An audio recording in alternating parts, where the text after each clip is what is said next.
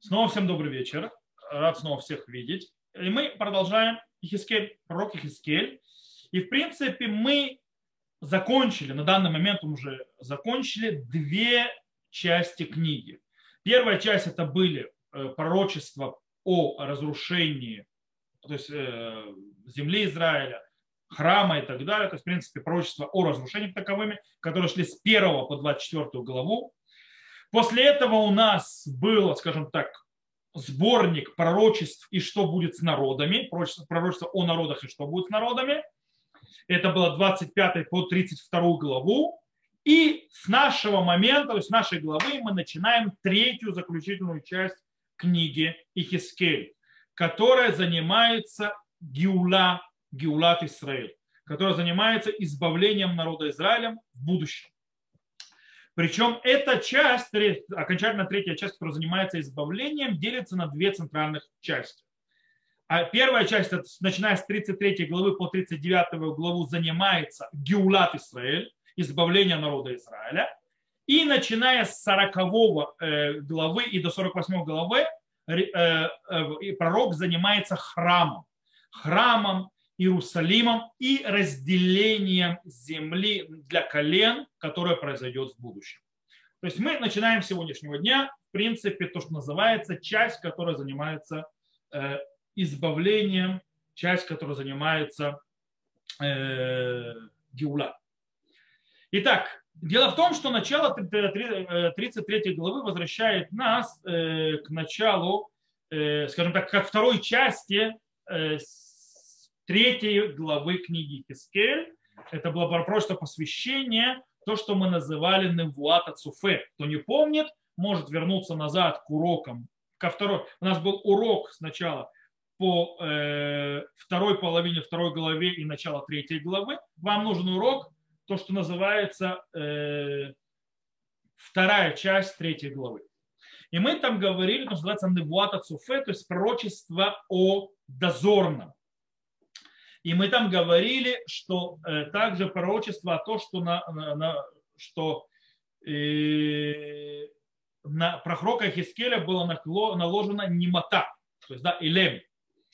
Так вот, э, в принципе, до разрушения.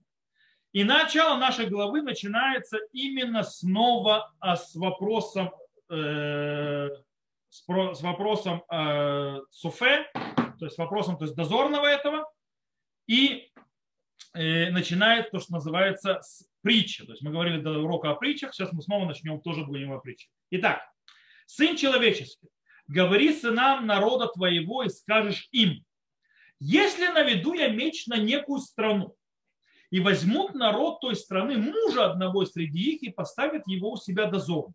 И увидит он меч, и меч, идущий на эту землю, и затрубит шофар, и подостережет тот народ и услышит слушающий звук шафара и не остережется, то придет меч и возьмет его, кровь будет на голове его.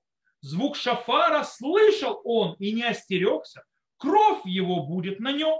А если бы он остерегся, спас бы душу свою.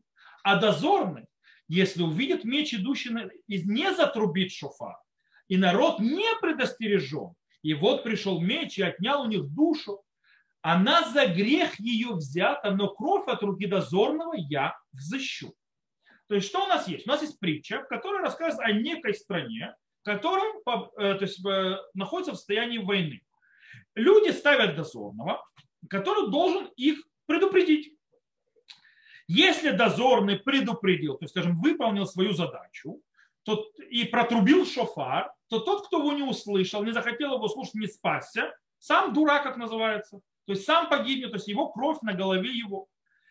Э, если же он услышит шофар и сделает так, как полагается, э, то есть услышав шофар, э, то он, естественно, себя спасет.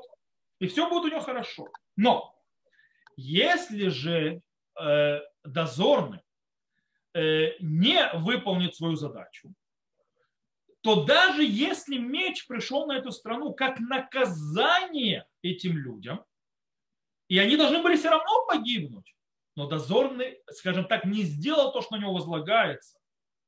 И они погибли без того, что дозорный то есть, протрубил и предупредил, то все равно, что, несмотря на то, что Всевышний так наказывать их собирался, то и дозорного накажут тоже. Окей. Э, и сразу же после этого притчи, то есть это притча, после этой притчи сразу же идет, э, скажем так, ее объяснение. Сам Всевышний объясняет и определяет про нашего пророка Хискеля как этого дозорного. И говорит так Всевышний. И ты, сын человеческий, поставил я тебя дозорным дома Израиля. И услышишь из уст моих слов и предостережешь их от меня. Когда говорю нечестивому, нечестивый, смертью умрешь. А ты не говорил, чтобы предостеречь нечестивого от пути его. Он нечестивый за грех свой умрет, а кровь его от твоей руки взыщу. А если не предостерег нечестивого от пути его, чтобы вернулся с него, не вернулся с пути своего, он за грех свой умрет, а ты душу свою спас. То есть его предостерег. То бишь, что выходит? Искель, он и есть тот дозорный. Э, его задача была, скажем так, предупредить народ, чтобы они ушли со своих плохих путей. Если они ушли, то у них все будет хорошо. Если же они не сдвинулись со своих путей, то есть, да, продолжили вести, грешить и вести себя очень плохо, они погибнут. Но дозорный за это не виноват. То есть, в принципе, э, хотя бы то есть, пророк спасет свою душу. Но если же пророк не сделал возложенную на него задачу, и люди погибли, они должны были и так погибнуть. То есть ничего бы им не помогло. Но пророк тоже виноват. Окей. Э, мы, кстати, когда изучали третью главу, мы привели два возможных варианта развития. То есть, да, что должен был сделать, э, что произошло бы с народом, то есть, да, и так далее. Мы разбирали э, возможные варианты слушания дозорного или не слушания дозорного, то есть, да, что и как, но как спасет себя Хискель, но мы говорили уже на том уроке, обсуждать мы это не будем. Мы вернемся в нашу главу. Э, интересно, что мы обратили внимание в третьей главе, то есть, да, мы сказали, что на, в третьей главе, когда мы учили, на Хискеля было наложено немота. То есть Всевышний наложил на него, что он стал немым. То есть, в принципе, он мог говорить только то, что Всевышний разрешил ему говорить. То есть, да, это он говорил, и все остальное время он был немой. Он не мог говорить. Его предупредил Всевышний, что он, мы это в 24 главе мы учили, что немота его пройдет, когда придет выживший в Иерусалиме после разрушения, придет в Вавилон, и тогда с него будет снята немота. Если он дозорный, то есть, в принципе, он должен предупреждать народ, и на него наложена немота, как он это может сделать. Э, потому что он же не может рот открывать, если он не мой временно, э, кроме тех случаев, когда Всевышний ему разрешает. И, и мы в третьей главе дали возможные решения этой проблеме, которые одно дополняет другое. Например, мы привели одно объяснение с Дат Микра, которое говорило, что э, немота, э, скажем так, наложено было на их, то есть э, немота и доз, быть дозорным, это было в разные моменты, то есть разные этапы. Немота наложена на Ихискеля с момента до разрушения, то есть всего, то есть падения Иудеи, разрушения Иерусалима, разрушения храма.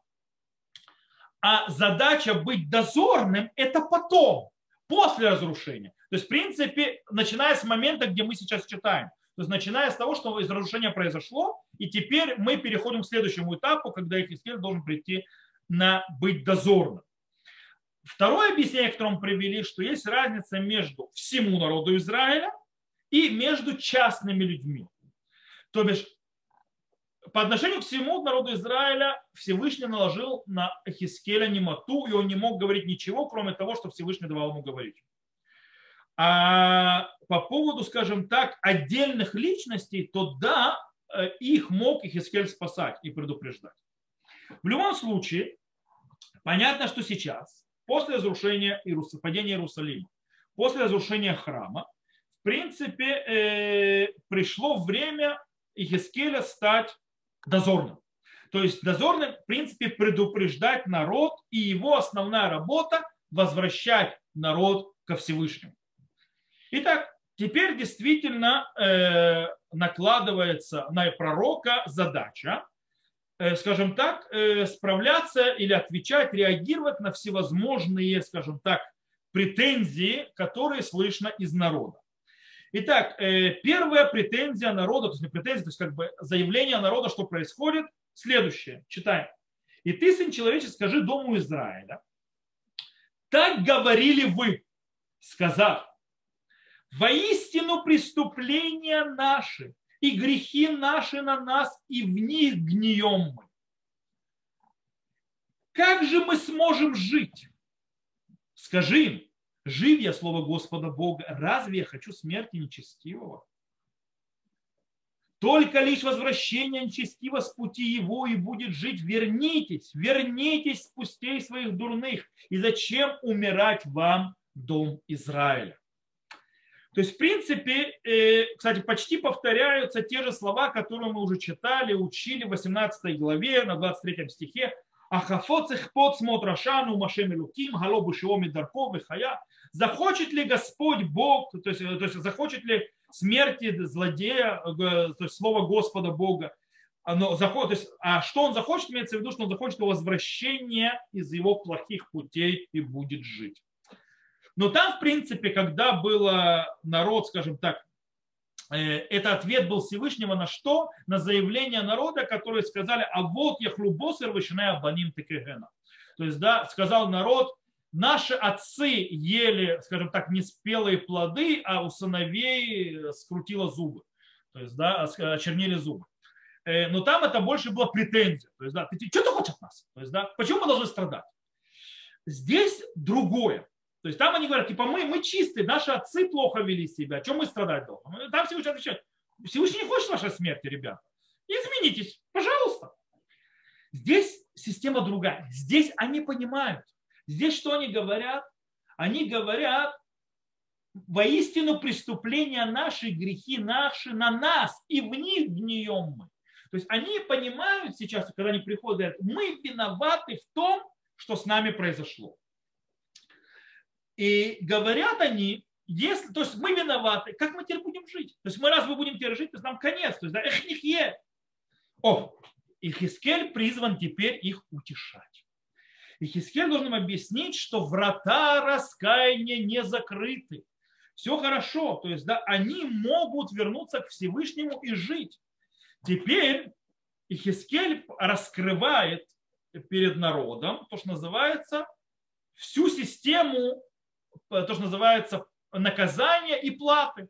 Как это работает? Это схарбы оныш. Как, как Всевышний платит или делает, то, скажем так, э, воздает за праведные дела и как он наказывает за плохие, как это работает. Кстати, мы это уже читали, тоже во второй части 18 главы. Здесь это более широко, это более широко рас, раскрыто. Итак, читаем. И ты, сын человеческий, скажи с нам народа твоего, праведность праведника не спасет его в день преступления его, и нечестие нечестивого не будет преткновением в день возвращения его от беззакония его. И праведник не сможет жить ею былой праведностью в день греха его.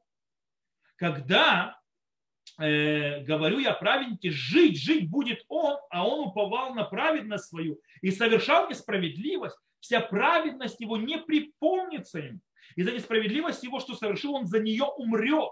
А когда говорю нечестивому, смертью умрешь, а он раскается в грехе своем и будет поступать по закону справедливости, залог возвратить нечестиво, за награбленное заплатит, законом жизни последует, не совершая более грабежа. Жить, жить будет он, не умрет он. Все грехи, которые согрешил, не припомнятся ему. По закону справедливости поступает он. Жить, жить будет он и говорят сыны народа твоего, не верен путь Господен. Но именно они, чуть-чуть, как-то, то есть перевод интересный, не верен, э, неправильно, то есть на иврите написано ло и тахен дерехашем, то есть невозможен пути Всевышнего, то есть неверен, неправильный перевод. Э, меня что как перевод, знаю, то слово ло и тахен, дело в том, что слово ло и тахен то есть, да, путь Всевышнего появляется во всем Танахе, это выражение, в семь раз. Четыре раза в 18 главе и три раза в нашей главе. Больше не появляется никогда. То есть, вот это невозможно. Э, на что Всевышний отвечает, то есть, да, э, а вы говорите, невозможен путь Господа, каждый по путям его я буду судить вас, дом Израиля. То есть, да, Э, что мы здесь видим?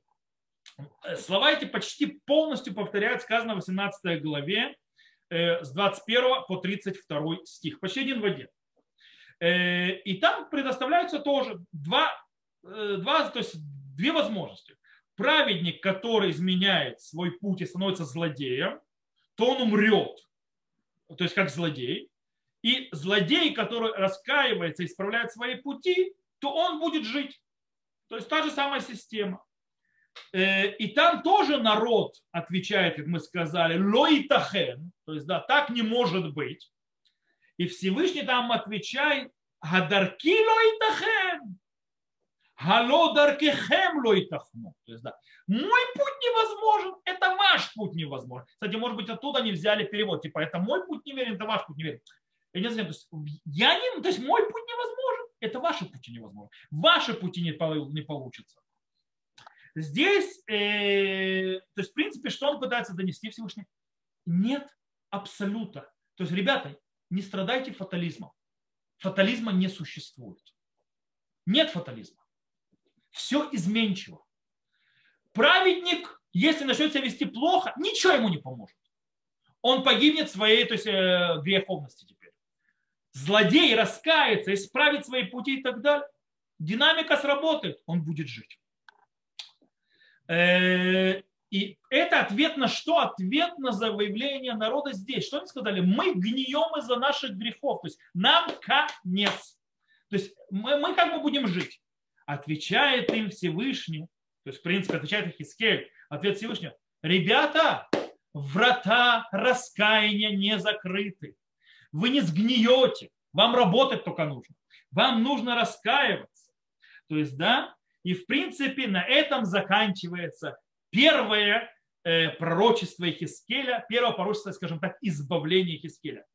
Мы хотим выйти в избавление, хотим перейти в другую стадию от разрушения избавления. Что нам нужно помнить? Есть врата раскаяния. Работаем, исправляемся, и все будет хорошо. На этом заканчивается первое э, пророчество. Продолжаем дальше. Здесь начинается, то есть можно сказать, здесь начинается э, путь, здесь начинается задача Хискеля быть э, дозорным, быть софе, то есть, да, то есть быть предупреждающим, быть, быть тем, кто ведет людей к спасению. Но вместе с этим и заканчивается его эпоха немоты. То есть на этом заканчивается эпоха немоты. Читаем дальше. И было на 12 году изгнание нашего, в десятом месяце, в пятый день месяца пришел ко мне беглец из Рушалайма, чтобы сказать поражен город. И рука Господня была на мне в тот вечер перед приходом беглеца, и он отверз уста мои до того, как тот пришел ко мне по утру. И отверзлись уста мои, и я более не был нем. Кстати, много времени прошло пока пришел беглец, спасшийся из Иерусалима. Когда произошло разрушение храма, мы читаем пророка Ирмияу, Баштея срешанали циткияу беходыш арави бетишали ходыш Гаил. То есть, да, в одиннадцатом году правления Циткия в четвертый месяц 9 числа месяца. То есть, в принципе, 9 Тамуза 11 года, то есть года правления царя Циткия было, то есть, э, в принципе, произошло, пробило стену. Кстати, очень интересно, написано 9 Тамуза пробили стену, а у нас, когда мы говорим, что пробили стену, 17 Тамуза. У Ирмияу написано 9 э, Поэтому, э, а как же мы постимся 17 а не 9 Тамуза? Ответ простой. Второй храм была пробита стена 17 Тамуза. По этой причине, а второй храм, был, разрушение более страшное было, чем первого, и последствия более страшные, поэтому мы идем по второй, даты, датам разрушения второго храма. Кстати, первый храм был разрушен 7 ава, а не 9. Это тоже написано в Ирмияу. Окей, вернемся к нам. Итак, это когда было разрушено. Когда приходит беглец, то, что мы сейчас прочитали, он приходит э, к нам 5, э, 5 ТВ, 12 года правления Циткия. То есть уже не правления Циткия, уже нету с того момента, как я начал править. То бишь полтора года заняло этому беглецу добраться до Вавилона сообщить Хискелю о падении. Кстати, интересно, есть, есть объяснение Мецудат Тавид, который говорит, что не полтора года, а полгода. Он объясняет, знаете, как это? Что изгнание считали месяцами от Тишрея, э, а, то есть тогда мы должны считать по-другому месяц, а правление царей от Нисана. И тогда э, месяца идут по-другому. И тогда не полтора года, а полгода происходит. Но по-настоящему это не состыковывается, потому что мы нигде не видели, чтобы считали по-другому, как не от Ниссана. Постоянно от Ниссана считают, исправление царей. По этой причине полтора года, скорее всего. Э, кстати, где он был? Почему так много заняло времени, чтобы э, весть о разрушении храма дошла до Вавилона, дошла до Хискеля? Может быть, это время нужно было, чтобы приготовить народ, э, то есть полностью. Дело в том, что народ находился без... Вы, вы поймите, то есть в те времена интернета не было. То есть, да, газеты не писали и по телевизору не показывали, что происходило в Иерусалиме. Пока не пришел беглец, никто не знал, что с Иерусалимом произошло в конце концов. И в принципе э, может быть, то есть, да, э, нужно было время, чтобы народ прошел, то есть, скажем, какой-то этап э, для того, чтобы он был готов к изменению, которое от него требуется пройти после разрушения, то есть к исправлению. Э, скорее всего, ну, то есть у нас нет четкого объяснения, почему где он полтора года гулял. Окей? В любом случае, скорее всего, сообщение о разрушении храма и падении Иерусалима э, напомнило, скажем так, с большой болью тех евреев, которые находились в Вавилоне, которые уже были изгнаны до этого. Э, ну, кстати, интересно, но не для Хискеля для Ихискеля это было по-другому, потому что Ихискель по-настоящему уже много лет знает, то есть него, для него уже это разрушение произошло много лет тому назад. Потому что все его пророчества уже этого показывали, он уже, скажем так, давным-давно знал, что произойдет, к чему это идет.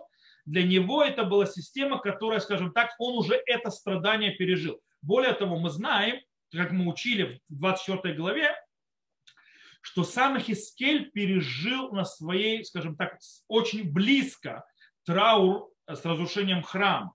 Напомню, что с начала э, осады Иерусалима в тот же день умерла его жена. Это была символическая смерть для того, чтобы он прочувствовал траур. И действительно умерла жена, поэтому он траур испытал лично, сидя в Вавилоне. Э, видя видение, сидя в Вавилоне, испытал уже лично траур.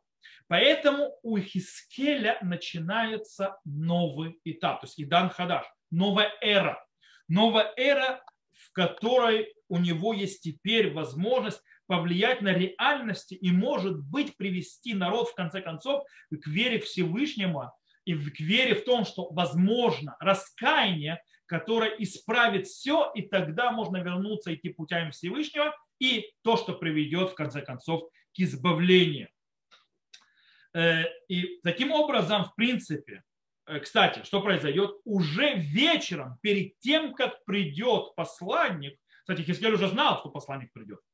Потому что вечер перед его приходом пришел, то есть днем, а вечером уже то, что было обещано еще, э, то, что как мы читали в 24 главе книги Хискеля, произошло, это, кстати, Навота Сараба ТВ, то есть, да, пророчество 10 ТВ, э, там сказано, когда придет беглец, боем гагу ихтах пиха это палит ватидабер, вело хайлем от ваит алем лемуфет, вияду они ашем. И в тот день, когда откроется рот твое, твой, придет из, беглец, и будешь ты говорить, и не будешь ты больше не мой, и будешь им. То есть как бы э, муфет, э, знамение, чтобы познали, что я Господь. То есть в принципе, э, когда пришел беглец, и Хискель уже перестал быть немым. Что, кстати, тоже знамение для народа. Пророк стал, начал, стал говорящим. То есть он не был больше немым перестал быть молчуном. И действительно, сразу же после этого, то есть мы видим реальность, которая требует вмешательства пророка и его решения. Дело в том, что первое же, э, скажем так, э, сообщение, первая же информация, которую он получает о сидящих в Иудее, скажем так, выживших в Иудее после разрушения и падения Иерусалима, И оно, скажем так, и показывает, что там товарищи, находящиеся в Иудее, несмотря на то, что храм разрушен, несмотря на то, что они выжившие после этой бойни, они так ничего и не выучили. Э, идет дальше, читаем. То есть что происходит? И было слово Господа ко мне сказано, сын человеческий, обитатели развалин этих на земле Израиля изрекают, говоря, Авраам был один и унаследовал эту землю, а нас много. Нам отдана земля это в наследие. Э, посему скажи им, так сказал Господь Бог, с кровью будете есть, и глаза свои поднимете кидлом своим, и кровь прольете, и землю унаследуете. Кстати, плохой перевод. С кровью будете есть и так далее. Сейчас вот здесь очень интересная вещь. Сейчас объясню. То есть, да? Э, дело в том, что когда мы изучали э, все главы, говорящие о разрушении Иудеи, разрушения Иерусалима, э, мы уже видели всякие поговорки и пословицы, которые у них были, которые типа себя э, жители Иерусалима, которые показывали их слишком э, большой самоуверенности. Помните, у нас там было Эй, нашем руеутану, а за вашем это то есть, да, Бог нас не видит, Бог ушел, то есть, да, или, допустим, лобы коров бнут батимги, весиронахну абасар, то есть, да, не скоро мы будем строить дома, то есть, типа, не скоро придет разрушение, она, помните, то есть э, Иерусалим это кастрюля, а мы э, мясо, то есть нас защищает. Или, допустим, Рахаку Мелаше, Лану гинитна гаарес мураша, то есть, да, они говорят про ушедших во времена изгнания Иохиина, говорят, вот те ушли, они отдалились от Всевышнего, нам отдана земля в наследие. Короче, много у них таких присказок были. И вот новая присказка. Что они говорят? Они говорят, го. Они говорят, э, учат то, что называется кальва хомер. То есть, да, если Авраам, наша недельная глава, кстати, Лех Леха, если Авраам в одиночку пришел и смог за, то есть унаследовать землю кананейскую, нас, людей, люди, которые остались после этой бойни, много еще осталось, тем более мы унаследуем эту землю. То есть, да, то есть все будет хорошо, типа мы завоюем.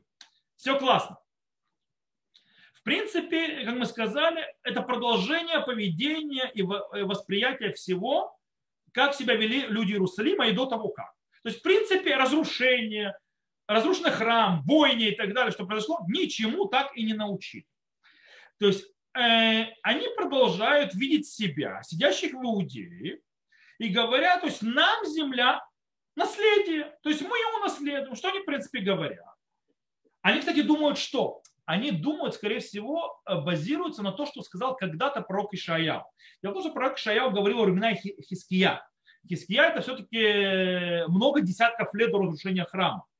И пророк Ишаяу сказал там очень интересную вещь. Он сказал, и биту эль Авраама Вехем. То есть у, Хиски, у Ишаяу пророка есть тоже часть э, пророчеств о разрушении, а потом часть, вторая часть пророчеств это об избавлении, утешении. И там пророк Ишая утешает народ Израиля, что в будущем, то есть да, когда будут разрушения, потом будет, он утешится. Он, и как он говорит, «Хабиту эль Авраама вихем, вель Сара, тихолелехем, кихат каратива верхеу варбе». Он говорит, посмотрите на Авраам, ваш отец, и на Сару. То есть, да, вот он один, я позвал его, и благословил его, и размножил. То есть, в принципе, что он говорит, вы будете разрушены, вы будете малочисленны, вы будете плакать, все нормально. Смотрите на Авраама, он был один. Я в конце концов умножил его. И так же с вами будет. Так говорит пророк Ишаяу. Народ. Э, только народ не понял в Иерусалиме, сидящий, что-то не про них говорилось. Что Ишаяу не говорил про них. Э, есть огромная разница между Авраамом и ими. Авраам шел путями Всевышнего. Поэтому удостоился э, э, заселиться, заселить землю Израиля один. Вы, ребята, как бы это сказать, не совсем соблюдаете пути Всевышнего. Окей. Как мы сказали, продолжаем. Посему скажи им, так сказал Господь Бог, с кровью будете есть, и глаза свои поднимите к идолам своим, и кровь перейдет, и землю унаследуете. Э, кстати, что такое с кровью будете есть? О чем вообще речь? Есть очень интересное объяснение.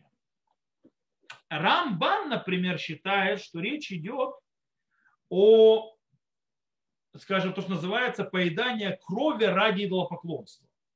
То есть, да, это как бы было действие с, э, с части э, э, то есть, э, ритуала идолопоклонничества. Тогда получается, что в речь с кровь будете есть, это относится к идолопоклонничеству.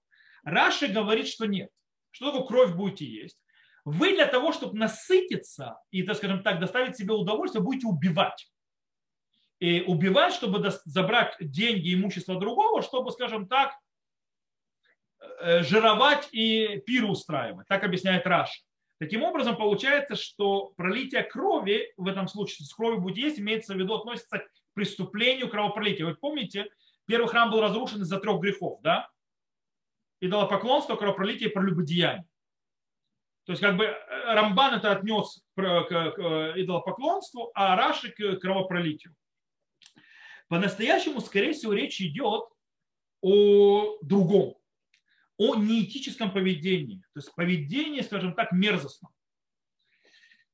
И оно, скорее всего, учится из э, Шмуль Алиф. Шмуль Алиф про Шауля. Там была война с филистимлянами, и народ, войска, то, что сделали, зарезали животных, не засыпав крови, ели их. И увидел Шауль, это его привело в шок. Когда Шауль это увидел, его привело в шок, и поэтому э, он поставил камень, сказал лить кровь то есть на камень. Э, почему? Чтобы не есть видя крови. То есть есть что-то неэтично и не мораль, а морально, когда ты ешь животное и вот его кровь. То есть, да, то есть как бы ты видя его кровь, которую пролил. Есть в этом проблема. Это не морально и не этично. Нужно кровь как бы убрать. То есть, да, как бы э, не сиди, не жри на крови того, которого только что убил. Э, хотя это животное, тебе можно его есть, но сама ситуация, она проблематичная.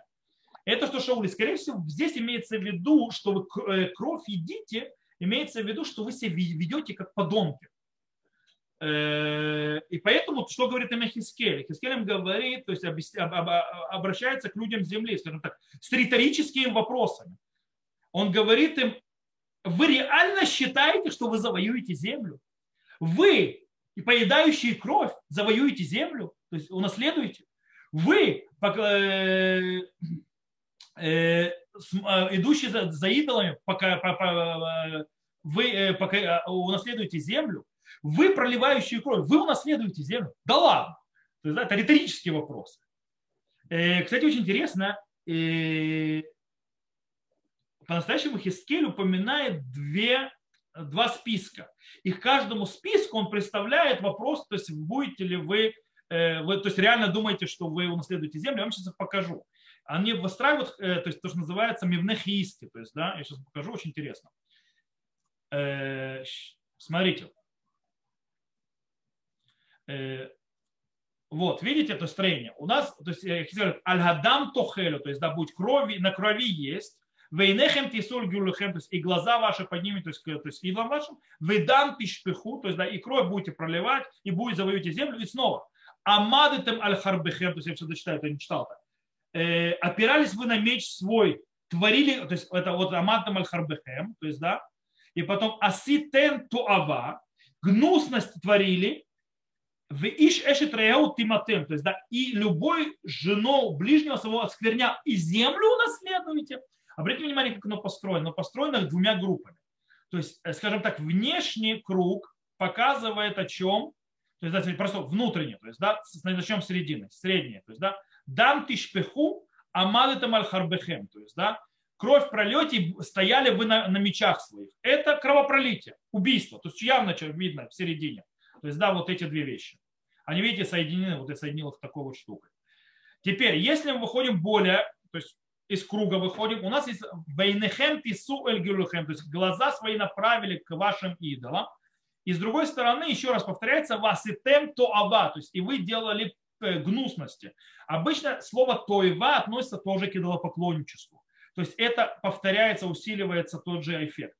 И по краям, то есть снаружи, то есть первый стих, Адам Тохелю, то есть на крови есть будете, и Иш, Эшет Реу Тиметом, то есть да, и оскверняли, то есть обесчестили э, жену ближнего своего. Кстати, здесь более прелюбодеяние, и они, вот эти две вещи не совсем связаны. В любом случае, связь между ними – аморальное поведение. То есть вы аморально себя вели, вы шли за идолом, вы проливали кровь, и вы решили завоевать землю. То есть, да, то есть, ребята, вы ничего не выучили. То есть, выходим назад. Вы ничего не выучили. Э, и действительно, э, по-настоящему, кстати, э, люди, которые пережили, то есть факт, которые пережили разрушение, они были больше, чем Авраам. То есть, да, реально. То есть, да, Авраам был более меньшим количеством, даже с Лотом, женой и так далее, людей меньше было, чем тех, кто остались. Но, и они, но Авраам унаследовал землю из-за своего, вели, то есть своего высоты духовной. Э, а они, извините меня, нет. У них нет такого высоты духовной. Так на что они надеялись? О, очень интересно. На что же мы надеялись, ребят? Скорее всего, те, кто выжил в этой войне, тот, кто выжил в разрушении, считали, что наказание уже прошло. Теперь они могут делать, что хотят. То есть, раз мы это пережили, то все. То есть, да, меч прошел, и все, закончилось. Мы уже в пятой главе, когда говорили, показывали, есть понятие порану, тахар порану. То есть, наказание может прийти после наказания. То есть, даже если прошло наказание, если вы не справляете свои пути, наказание снова придет. Это для чего было в пятой главе? Для того, чтобы именно разрушить вообще даже мысль о том, что если наказание прошло, теперь ты можешь делать, что хочешь, тебе уже все. Типа ты уже, как, скажем так, как с короной. Если я переболел, то я уже не заболею. То есть, да? Э, нет. Кстати, это не так. Тебе может повторно прийти, прилететь. То есть, э, таким образом, то есть разрушение и наказание, которое прошло, не дает человеку страховки никакой, что это не придет по второму кругу. И это действительно то, что отвечает пророк. Читаем. Так скажи ты им, то есть Всевышний говорит через, Всевышний говорит через Хеля, так сказал Господь Бог, жив я, ведь те, кто в развалинах от меча падут, и те, кто в открытом поле зверю отдал на съедение, а то, кто не в укреплениях и пещерах от мора умрут и предам землю эту опустошенную запустению, и иссякнет гордость могущества их, и опустеет горы Израиля, ибо не будет проходящего. И узнают, что я Господь, когда предам землю эту опустошению, запустению за все гнусности их, что творили они. То есть, в принципе, Ихескель возвращает и повторяет, то есть те э, наказания, которые падут на народ Израиля, то есть на тех уже оставшихся, которые там остались, точно так же, которые, те же самые наказания, которые он объяснял во всех своих пророчествах о разрушении. Меч, дикие животные и, скажем, девер, то есть да, пандемии, эпидемии и так далее. И земля, в конце концов, превратится в пустошь. То есть, в принципе, он говорит тем людям, ничего, ребят, не изменилось. То есть, да, наказание будет и все дальше. Теперь, вопрос такой, а когда произошло это наказание, о котором сейчас сказал Хискель, если речь уже после того, как уже храм разрушен и все в развалинах. У нас можно сказать, что речь идет о том, что мы читаем про Ирмияу. Изгнание после убийства Гдальи бен Ахикама. Дело в том, что после разрушения храма во главе остатков Навуходоносор ставит наместника Гдалью бен Ахикама. И, в принципе, он становится главой Шетплита. И начинается хоть какая-то надежда. То есть, в принципе, говорят, несмотря на то, что произошло, жить можно. И то, что говорит Гидаля, то есть, да, Швуба арец выевдует мелех бавель вейтавлахем. Так говорит Гдалья. То есть, да, сидите в земле Израиля и служите царю Вавилонского, и будет вам хорошо. Да. Это система, то есть, и все будет нормально, переживем. Происходит убийство. Убийство Гдали. Из-за этого мы, кстати, постимся 3 э, Тишрея, Цом Гдалья, убийство, которое подсылают убийцу, то есть, э, скажем так, царская семья, и мне нравится, то есть, что Гдалья занял как бы пост, в каком смысле царь, правда, наместник, правда, не имеет царских то есть, э, силы, но он намерен, то есть, в принципе, имеет какую-то власть. И после этого все выворачивается. Из-за того, что народ боится мести Вавилона за убийство Гдалии, то все, в конце концов, остатки, которых, которые остались, все сбегают в Египет. И, в принципе, все. То есть, да, там все это растворяется, все это разрушается и так далее. Э, то есть, последние ушли тоже в изгнание. Но есть с этим предложением, что речь идет о Гидалья, проблема. Проблема в том, что события, которые произошли с Гдалья, произошли в седьмой месяц. Мы знаем, что Гдалья был убит 3 тишре, 7, то есть 3 тишре. И это было в тот же год, когда был разрушен храм. То есть, в принципе, это было после 9 прошло пару месяцев. А мы читаем, что беглец пришел через полтора года. То есть, в принципе, Гдали уже в живых давно нету, и народ уже, э, который оставался, уже давно в Египте. То есть, да, э, Агдале, то есть, э, когда пришел вот этот вот беглец и сообщил, даже если мы пойдем, что полгода прошло в любом случае, пятое Тевета, это после седьмого, третьего Тишрея. Это все равно даже потом. Так что мы можем объяснить? Мы можем сказать, что то, что говорит сейчас пророк, он говорит не иудеи. Он говорит это сидящим в Вавилоне. Он говорит, э, он как бы объяснит, то есть пытается им объяснить простую вещь, что э, тем, кто сидит в Вавилоне, обязанность исполнять слова Бога и идти его путями остается с полной силой даже после разрушения храма. Ничего не изменилось. Вы, господа, сидящие в Вавилоне, ушедшие в изгнание, обязаны, если вы не хотите повтора, уже в изгнании, правда, вы должны, э, то есть у вас в изгнании может быть повтор всей этой гадости, вы должны идти путями Всевышнего. То есть ради этого он говорит. Хотя есть объяснение очень интересное, которое объясняет, что речь, которая, то есть те ужасы, которые должны произойти с оставшимися, реально произошли еще позже, через 4 года после убийства Гдали. Дело в том, что в книге Ирмия есть описание еще одного изгнания, которое произошло через 4 года после убийства Ирмия, э, э, Гидалье. То есть об этом Хискель да мог говорить. Там сказано, «Бешнат шалош вейсрим на цар, и глана удазан рав табахим иудим нефеш шва меот варбаим хамиша, коль нефеш арбат алафим вешеш мот». То есть Ирмияу говорит, что в 23 год правления Худоносора, а это через 4 года после убийства Гдали, э, Навудазран, то есть э, прогнал евреев, э, то есть 745 человек, вместе всего 4600. В принципе, было еще одно изгнание, которое сделал Ноуздаран через 4 года после убийства Хидаля Хибена Хакама. В любом случае, то есть так или иначе, то есть это произошло. Окей.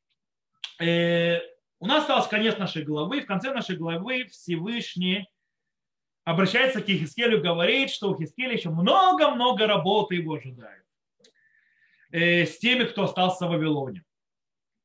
Итак, говорит Всевышний, а ты, сын человеческий, сыны народа твоего разговаривают о тебе у стены в дверях домов и говоря, говорит один другому, каждый братьям своим изрека, идите-ка и услышьте, что за слово вышло от Господа.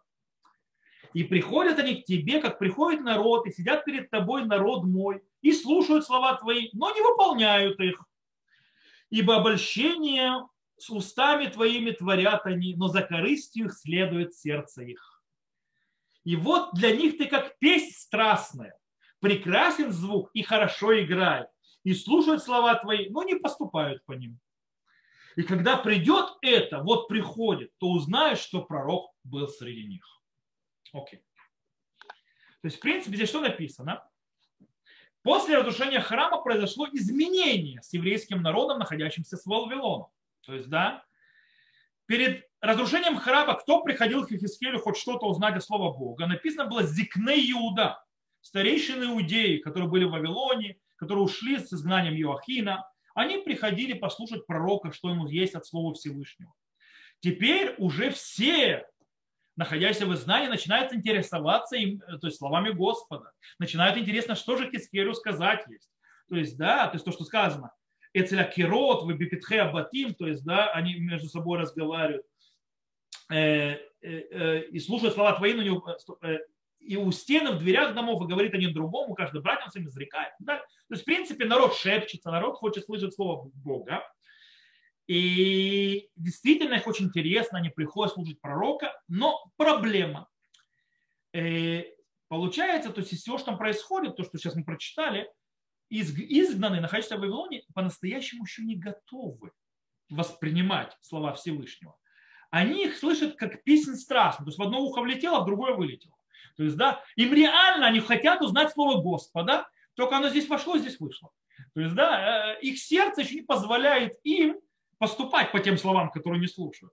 То у них, скажем так, уши в одном месте, сердца в другом месте, и это вместе не соединено. И, и поэтому у пророка есть много работы, то есть, да, э, над этим. В конце концов, э, когда, кстати, то что говорит Всевышним? Говорит, убаво гины бав яда кинове, то есть когда до них дойдет, то есть, да, весть о ударе, который я сделал, то есть дойдет, то есть дойдет хорошо, вот тогда у них произойдет переворот в душе, и вот тогда они будут знать, что пророк был среди них. То есть вот тогда у них это начнет в уши заходить, заходить в сердце, опускаться оставаться там. И как-то начинать изменять систему. Окей, в принципе, на этом месте, то есть мы сейчас дочитали это уже до конца, 33 главу, окончились все, все, все, все, все пророчества о несчастьях и разрушениях и, скажем так, давания по голове народу посредством Хискеля будь то в земле Израиля, будь то в Иерусалиме, то есть, или будь то в Вавилоне. И в изгнании вообще. С этого момента пророк Хискель начинает пророчествовать только пророчество утешения.